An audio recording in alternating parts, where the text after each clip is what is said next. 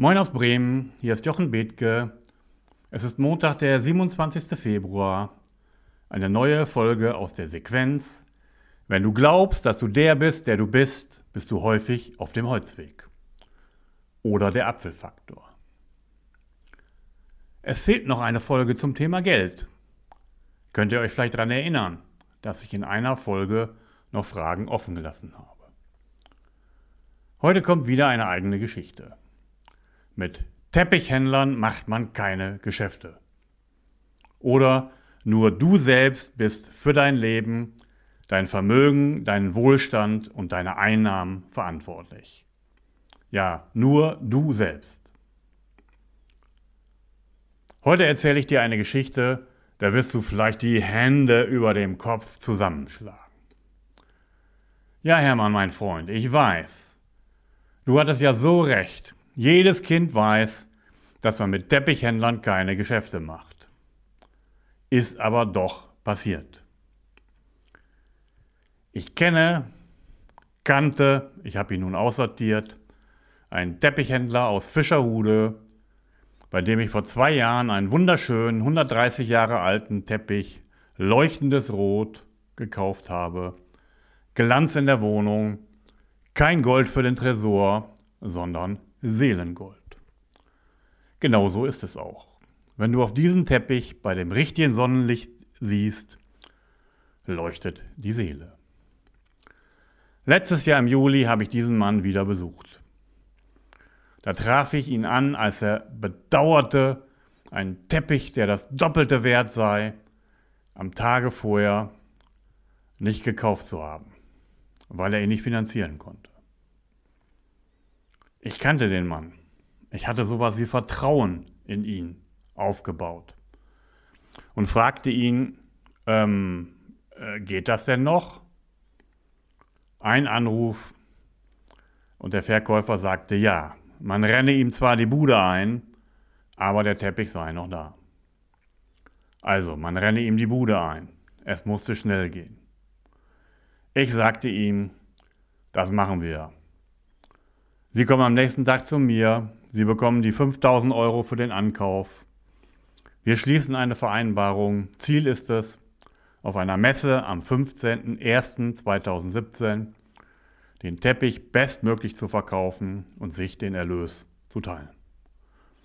Wohlgemerkt, mehr als das Doppelte wert. Ich habe schon 7500 Euro eingebucht bei mir. Eingebucht als potenziellen Aktivposten.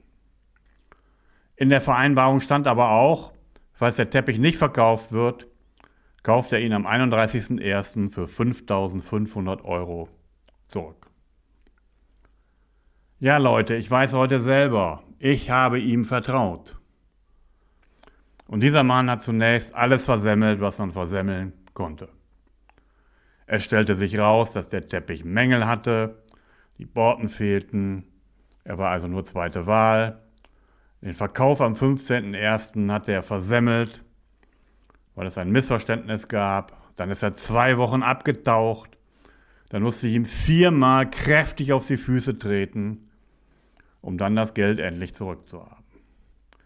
Viel Bangen, viele Gedanken, um das Geld schließlich zurückzubekommen und die eingebuchten 7500 Buff, da waren sie weg und es waren nur noch 5500.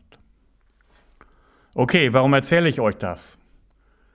Schon mal als kleinen Einstieg in eine der nächsten Folgen, in denen ich euch die persönlichen Antreiber, die Menschen haben, vorstellen werde, die ihr habt, die ich habe und die unser Leben berühren. Ich habe zum Beispiel unter anderem die inneren Antreiber Bodenständigkeit, Unabhängigkeit und Führung. Ist doch völlig klar, dass das Ding hier in die Hose gehen musste, oder? Was ist denn daran bodenständig, ein solches Geschäft zu machen? Wo bin ich denn unabhängig? Ich bin doch abhängig von diesem Typen gewesen. Und wo kann ich in Führung gehen, wenn ich darauf angewiesen bin, was der Kerl tut?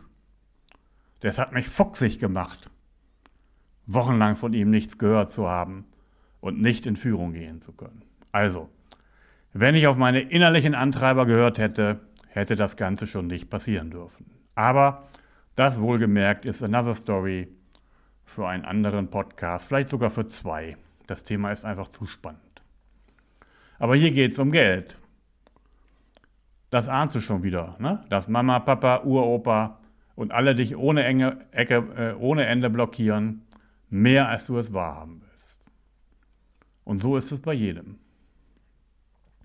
Als ich den Deal im Juli 2016 gemacht habe, da war ich noch in meiner alten Gedankenwelt, meinen alten Glaubenssätzen zum Thema Geld. Und nach diesen Glaubenssätzen musste die Nummer hier eigentlich so schief gehen, wie sie gegangen ist. Sie ist ja nicht ganz schief gegangen. Ich hätte das Geld ja auch komplett versemmeln können. Aber das, was ich mir an Reichtum vorgestellt habe, ist nicht eingetreten. Genauso wie ich es dir in einer der letzten Folgen empfohlen habe, habe ich damals 15 Tage, 20 Tage alles aufgeschrieben, was mir Negatives zum Thema Geld eingefallen ist. Habe das dann mit einem dicken Edding durchstrichen und das Blatt zerknüllt. Mache das. Das habe ich dir schon mal gesagt. Das befreit. Schreibe es auf, solange bis nichts mehr kommt. Und dann, egal was gewesen ist, du kannst jeden Tag wieder eine neue Entscheidung treffen, dass es in Zukunft anders wird. Und dann formulierst du dir neue positive Glaubenssätze zum Thema Geld. Schreibst sie auf kleine Karteikarten und nimmst jeden Tag zwei davon mit in deinen Tag und schaust sie dir an. Zum Beispiel, ich verdiene jederzeit genug Geld, um mir alle meine Bedürfnisse und Wünsche erfüllen zu können. Nur ich bin für mein Leben, mein Vermögen, meinen Wohlstand und meine Einnahmen verantwortlich. Und eben nicht der Teppichhändler. Geld fließt spielerisch und leicht zu mir und eben nicht durch einen Teppichhändler, der es versammeln kann. Do what you want and the money follows. Mit Teppich zu handeln ist eben nicht mein Ding. Such dir das aus, was für dich passt. Und wenn du magst, dann helfe ich dir dabei. Eine weitere gute Unterstützung, um ein gutes Verhältnis zu Geld zu bekommen, ist jeden Monat dein Gehalt nach folgenden Quoten aufzuteilen. 60% zum Leben, 10% für Spenden, 10% für Bildung und Spaß, 10% für große Anschaffungen und 10% für Freizeit und Vergnügen. Außerdem kannst du anfangen, 5-Euro-Scheine zu sparen und sie nie wieder auszugeben. Du kannst auch, um ein anderes Verhältnis zu Geld zu bekommen, zum Beispiel 500 Euro Grün steht für Plus oder wie viel auch immer, immer dabei haben. Und wenn du das alles gemacht hast, dann kannst du dich mit der Formulierung und Visualisierung deiner zukünftigen Ziele befassen. Jetzt kannst du dein Finanzthermostat deutlich nach oben schrauben. Schau in die Show Notes, alles steht da wieder.